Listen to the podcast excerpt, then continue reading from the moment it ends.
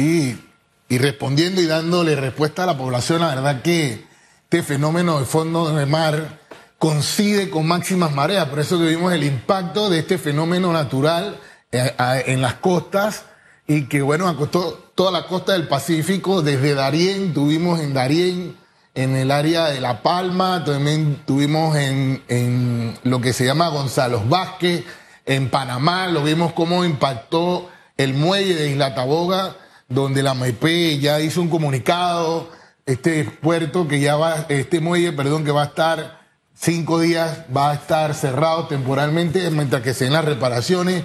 Nosotros como SINAPROC apoyamos la evaluación, apoyamos también el, la salida de esos turistas el día domingo que estaban dentro de la isla y asimismo vamos a ver toda esa costa, Veracruz, que también se, fue, se vio muy impactado. Tuvimos el área de Puerto Caimito, Kosovo, el astillero. Estas dos comunidades, la verdad que a través de muchos años se han sido impactados de estos eventos en un periodo presidencial anterior. También se trató de, sacar a estas personas a un lugar más seguro. Es que precisamente en Kosovo me tocó ir a... Es un área bien difícil, zona roja incluso. Nos tocó ir a trabajar a esa área de noche y yo decía, ¿cómo la gente vive aquí? Eh, y eso me hace recordar que había una estrategia, imagínense, eso fue en la época de don Arturo Alvarado, de reubicar a la gente que vivía en áreas inundables y comenzó, pero yo no sé si eso ha continuado. Bueno, sí, es, esa idea de que partidos de ese tiempo, en el, en el periodo presidencial anterior, se dio un paso muy importante y la verdad no se concretó con, en ese momento con el Ministerio de Vivienda la salida de, esta, de, esta comunidad que ahora es más grande todavía que antes. Y ahora eh, ya estamos haciendo los últimos balances. Nuevamente esa área en ese momento se determinó como una área insegura o vulnerable a, a riesgo a inundación por este fenómeno de fondo de mar que va a seguir, se va a seguir dando y se va a incrementar y va a ser más frecuente.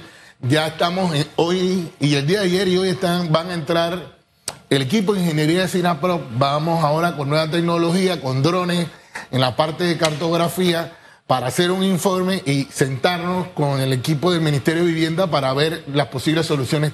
¿Usted se acuerda de Curundú? Disculpe, Susan. ¿Usted se acuerda de Curundú que la gente se movía en las casitas con unos puentecitos de madera? Bueno, allá en Kosovo es así, porque viven en el manglar. Solamente una ilustración para quienes no conocen ah, Kosovo. Ahora, esto que usted nos habla de esta inspección que van a hacer con drones y demás, ¿cuáles son esas áreas eh, eh, sensitivas en este momento? Obvio, me imagino que después de esta inspección ustedes darán a conocer estas áreas. Y no sé si dentro de este territorio eh, hay hoteles, estos temas turísticos que ahora se estilan mucho. Quiero la cabaña a la orilla de la playa para ver el mar y escucharlo. Y este, y este fenómeno de la naturaleza que es típico, solamente que lo vamos a tener más presente, puede atentar contra la, la vida de muchas personas. Mira, esa pregunta es excelente porque a veces tenemos esa ese concepto de que los fenómenos naturales son los que causan el desastre, ¿no? El desastre lo causa el ser humano. Así es. Que nosotros no, no, no respetamos los límites de entre la naturaleza y, el desarrollo de nuestra comunidad. Y lo vamos a ver también con el área inundable, porque por necesidad o por desarrollo no respetamos los linderos de, los ríos donde ya existen leyes y nosotros tenemos que entender que este proceso constructivo debe ser integral. Gobiernos locales, juntas técnicas, empresa privada, eh, lleva un rol de coordinación muy importante, pero ¿qué pasa? Que si no respetamos eso, cada vez que todas las comunidades van a crecer, van a entendiendo a crecer. Y si no respetamos estas áreas, si no respetamos estas fronteras, vamos a tener este tipo de eventos que están pasando en Farallón, porque están invadiendo la línea limítrofe. Pero hay áreas específicas en Farallón de alerta para ustedes. Sé que van a hacer la inspección, que, donde tiran, hey, el dron hay que pasarlo por aquí, porque es que yo he visto las imágenes, yo lo viví en una oportunidad que el agua hasta la piscina del hotel donde yo estaba. O sea, eh, eh, eso para muchos, eh, la gente se pone a grabar y por esa cabeza les pasan cosas, ¿no? eh, ¿han identificado dentro de este, este tramo específico áreas tentativamente turísticas que van a tener ustedes que supervisar? Porque a lo mejor se van a tener que correr un poquito más hacia adentro y devolverle el espacio que le agarraron al mar. Miren, yo le quiero decir algo importante. Hay un estudio del Ministerio de Ambiente, esto, esto es integral, hasta el 2050, donde va a ser impactado tierra firme, casi 400 metros adentro, hasta el 2050. Están hablando que va a ser casi Punta Chame, va a ser casi todo afectado, o sea, hasta el 2050 por el proceso de cambio climático y el calentamiento global y el derretimiento de los polos. O sea, no solamente este fenómeno, lo que viene en el futuro, cómo estamos degradando el ambiente, también va a tener sus consecuencias. Y nosotros estamos trabajando también, en este caso, levantando esos sectores para dar esa información a los que dan el desarrollo. Ventanilla única, los diferentes ministerios, los alcaldes, porque ellos son los que dan el permiso de construcción. Y también, no solamente eso, dar soluciones ambientales a estas áreas. Fíjese que ahora que habla de Chame, San Carlos, a nosotros nos tocó hacer un especial por allá. Hombre, a raíz de que se iba a dar una concesión, estoy haciendo memoria, una concesión de extracción de arena en la costa arriba de Colón, lo que eso iba a significar. Y para mostrar un ejemplo, fuimos a Chame, porque esa área, el cambio, ahí donde se ve más claramente cómo el cambio climático es acelerado por la mano del hombre. Y el problema no es solamente que se haya extraído arena de la forma en que se ha hecho a través de los años, sino que se sigue extrayendo arena. Y eso me hace recordar que el ministro de Ambiente dijo que se iba él iba a pedir, a ordenar un periodo de, ay, se me olvidó, él dijo un, periodo, eh, un periodo en el que ya no se iban a dar más concesiones. Eh, SINAPRO, que es el que le toca atender las emergencias que a veces son causadas por la mano humana, ¿Cómo ve esa posibilidad que a propósito no se, no se ha concretado? Vamos a, vamos a darle seguimiento. ¿Qué, piensa? Porque ahí hay concesiones de políticos. Cuando uno va a las empresas que están ahí trayendo arena, de políticos poderosos en el poder en este momento, de otros que salieron y otros que se enamoraron del poder y lo tienen ahí con el hilo ese de la extracción de arena. O sea, no es de cualquiera lo que le trato de decir a la gente que extrae arena allí. Por alguna razón siguen extrayendo arena a propósito. Bueno, nuestro rol siempre es en proceso de conservación del medio ambiente y no degradarlo. Esto es un tema integral donde cada acción, cada ministerio tiene una acción muy importante. Ministerio, el Ministerio de la Pública, el MISI, el Ministerio de Ambiente, todos tienen una acción integral. Nosotros tenemos que en este momento, cómo nos, cómo nos adaptamos a ese cambio climático, cómo hacemos ese proceso de darle información a la población para hacer procesos de reducción de riesgo, como eh, las alcantarillas que hoy estamos construyendo en 10 años no pueden ser del mismo calado porque va a llover más, va a llover más, cantidad. O sea, también queremos adaptarnos a lo que viene y lo que vamos a enfrentar, que es el fenómeno del niño, y vamos a tener una temporada seca más alargada. Entonces, ¿Cómo Panamá va a afrontar eso? ¿Cuáles son las medidas que nosotros vamos a tener en Panamá? Somos ricos en agua porque llueve mucho, pero ¿cómo vamos nosotros a preservar nuestra agua para el consumo, para la agricultura? ¿Por qué? Porque al final todos estos eventos van a ser emergencia y van a ser un desastre.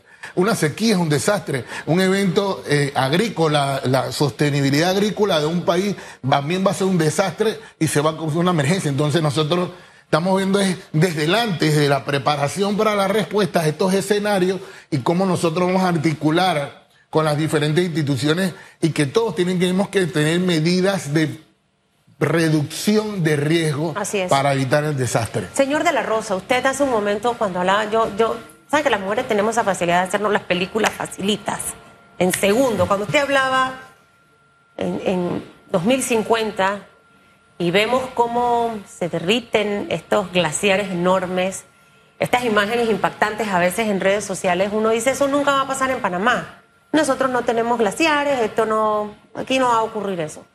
Pero ocurren otros fenómenos que vienen precisamente ocasionados por esto que ocurre en otras partes del mundo.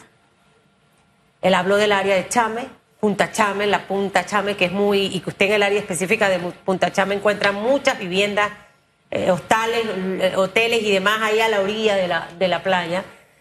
¿Siente usted realmente que, que, Panamá se está preparando para, para esto que se nos viene? O sea, ya el cuco ya está.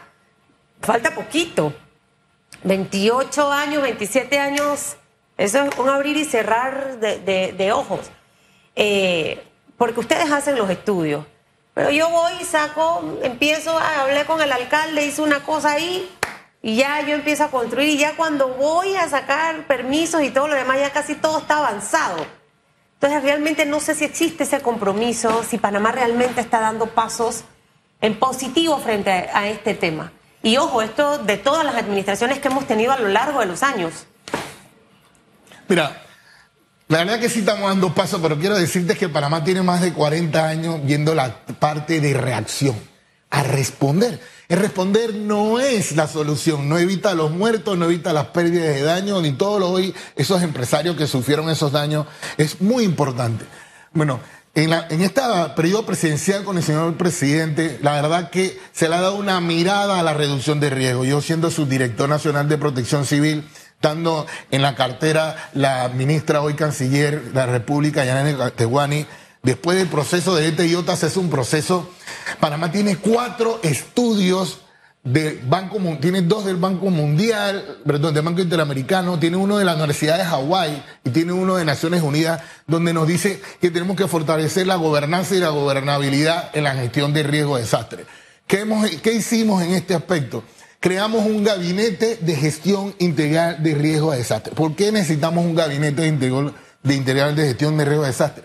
Porque a veces los reuníamos los técnicos y teníamos la solución, pero los, los políticos estratégicos, los ministros, no, no tenían la información, no había ese accionar entre la parte política estratégica y los técnicos. Se crea este gabinete, señor presidente, en el 2021 a través de un decreto ley, perdón, un decreto presidencial, donde está el presidente y 13 ministros viendo temas de cómo vamos a reducir el riesgo y asimismo cómo vamos a afrontarlo como país. El año pasado, en el 2022, se trabajó, presentamos y se aprobó en ese gabinete una política en gestión, una política pública en gestión integral de riesgo de desastre hasta el 2030 y un plan estratégico. ¿Qué conlleva con esto? No, no podemos tener soluciones tangibles, tenemos soluciones a corto, a mediano y a largo plazo. Pero esto que nos da llegar es una hoja de ruta y no es un periodo que nosotros vamos a tener la solución.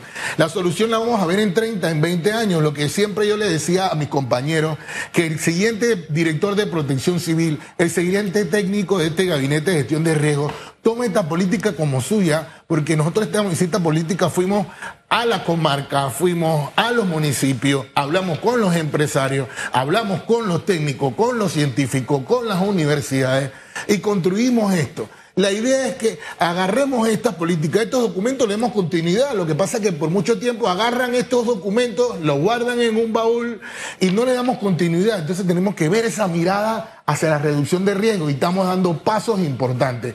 Panamá, yo estuve en Naciones Unidas dando un discurso donde Panamá ha tenido una visión diferente y nos han felicitado, pero esa felicitación significa una responsabilidad como país. Y para terminar, Hugo, es tan tangible el tema del cambio climático que Panamá ya tiene consecuencias tangibles. Y le voy a decir, Gardí Ustupu, miren, escuchen esta ah. isla en la comarca Gunayala. Gardí Ustupu es la primera isla que se está haciendo un un traslado a tierra firme y somos uno de los países, primeros países en el mundo internamente en trasladar una, una isla en tierra firme. ¿Por qué la estamos trasladando? Porque esta isla va a ser, en el 2030, va a ser tapada por el nivel del mar.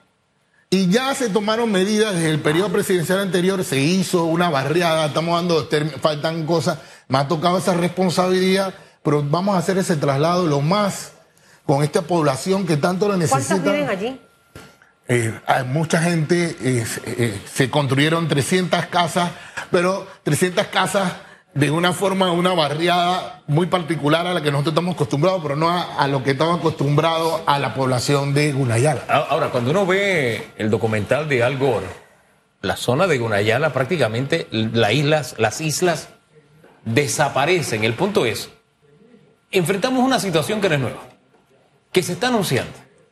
Y a pesar de que se anuncia, no hay una política de Estado para que no sigamos impactando negativamente. O sea, yo, entiendo, se crean gabinetes. Hombre, el anterior hizo fuerza de tarea conjunta, antes de irse lo convertimos en ley, que para que el siguiente lo obedezca. Y al final cada uno viene con su receta. Y, y yo siento que este es un tema que tiene que ser tiene que ser tema de Estado, porque estamos hablando de que esto, de que el mar se mete a los hoteles, se mete a las casas. Mire, yo creo que uno de los mejores ejemplos de cómo cada gobierno viene con su librito es que los panameños le llamábamos, a este fenómeno de, Trajeron un término de México que yo no me, no me lo aprendo, mar de fondo. Cuando aquí en Panamá le decíamos aguaje, pero como cada uno trae su librito, y que sabes qué, ya no le vamos a llamar mar de fondo, ahora le vamos a llamar Perdón, ya no le llamaremos aguaje, le llamaremos mar de fondo. Eh, eh, eh, lo que le trato de ejemplificar con esto es que en algún momento estos asuntos tienen que ser tema de Estado, porque esto del traslado de la isla no es la única isla que se tiene que trasladar. ¿Qué tenemos planificado? ¿Qué otras islas? ¿Y, de verdad, cuando nos sentamos y, tomamos el, toro por los, por los cachos y decimos, este es un tema serio que tenemos que abordar como Estado? Mira, la verdad que yo tengo casi 22 años en esta rama, vengo de la Cruz Roja, de la Cruz Roja Panameña, Cruz Roja Internacional, casi 10 años en Sinaprop. Y sí te quiero decir que, que damos, o sea, todos los periodos hacen un pasito, dan un pasito y damos otro pasito.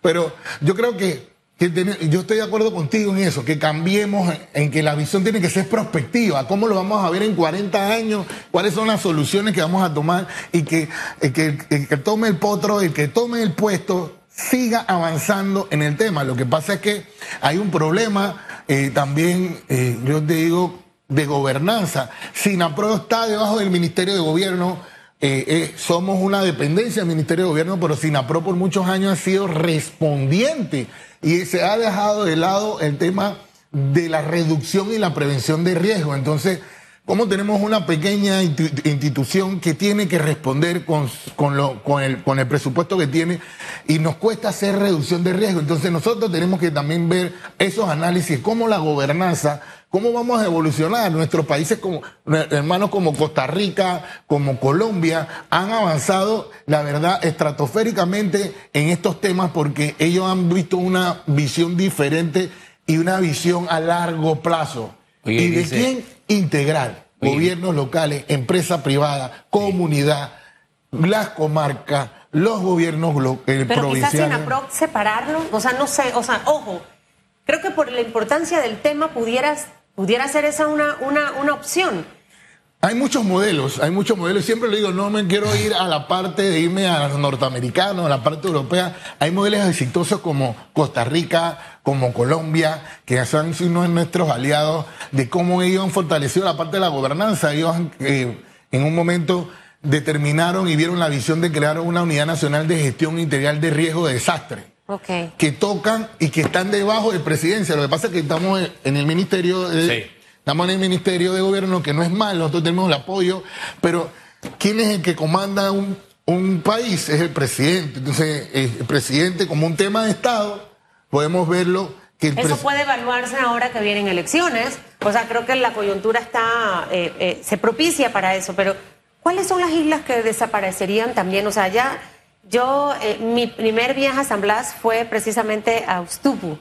Quedé traumada. En la primera vez que fui, porque me imaginaba el San Blas con las palmeras y todo eso.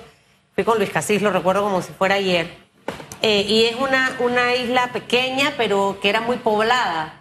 Eh, ¿Cuáles otras islas, o sea, están dentro de este, de este estudio y si estamos haciendo algo realmente para trabajar su traslado? Y no sé si la comunidad acepte, o sea, el vivir en, una isla a vivir en, tierra firme es totalmente distinto. Culturalmente, ¿no? Es bien complejo porque si, ya hablamos de esta isla, no te esperes que en el futuro, al 2030, también va a pasar con muchas islas de ese archipiélago, es que van a... Y, lamentablemente que no, no, no, no son, no es culpa de nosotros los panameños, sino del mundo, de cómo lo que estamos haciendo. Pero ¿cuáles serían esas islas? ¿Aguja estaría por ahí? Caería eh, todo casi el archipiélago porque estamos haciendo una proyección, se, hace una proyección hasta el 2050 de todas, pero todas en un momento, si mantenemos el ritmo va... Mire, yo tenía una chica colaboradora mía que era de San Blas.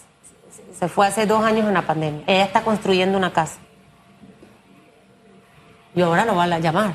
No le sigas haciendo más cosas a esa casa. No, en, en verdad. O sea, al final estamos hablando de 2030, estamos en el 2023.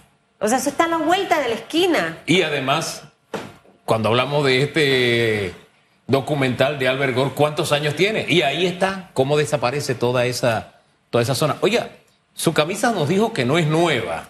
No, no, no. Está bien cuidada, solamente un botón que está en problema. Pero me dice que la gente de Sinapro tiene problemas, eh, uniforme, implemento. Lo, lo del botón de su camisa es un detalle al lado de lo que le hace falta. Mira, no, es la realidad que vivimos, no es la realidad. Es que nosotros vivimos una realidad en Sinapro. Sinapro es una institución humanitaria, pero usted no tiene, tiene unos voluntarios que tienen un corazón pero tan enorme.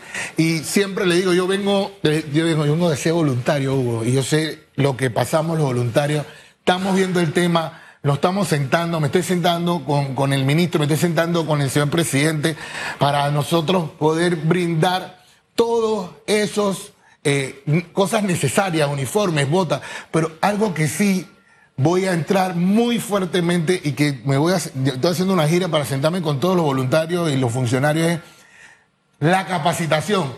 El, el monje no hace al maestro. Yo necesito es que mis voluntarios y mi gente tenga las dos cosas, que también tenga toda la capacitación e información para que ellos entiendan qué es la importancia, que también trabajemos las comunidades, dentro de ellos, cómo hacer cursos de primer auxilio, planes de emergencias comunitarios y necesito capacitarlo. Así como necesito dotarlo, también necesito capacitarlo y vamos a entrar con un plan agresivo a nivel nacional de fortalecer todas las capacidades, tanto logística como también la parte de capacitación. Hombre, yo trabajé en Sinaproc, tuve seis meses allí. Tres de esos seis meses fueron gratis a propósito, porque a uno se le contagia ese espíritu. Eh, la gente de Sinaproc, mire, es que normalmente hay un desastre y la gente huye del desastre, ¿no? Pero los, los, los- socorristas corren hacia el desastre para ayudar a alguien.